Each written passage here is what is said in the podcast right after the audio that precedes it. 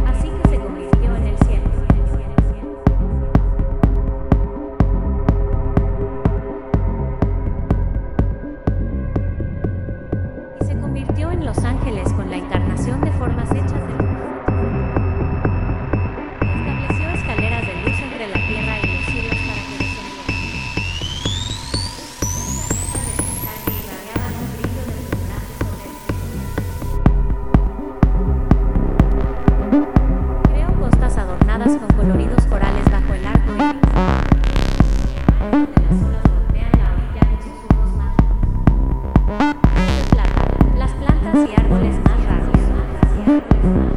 Las flores se elevaban paso a paso en medio de los tesoros celestiales.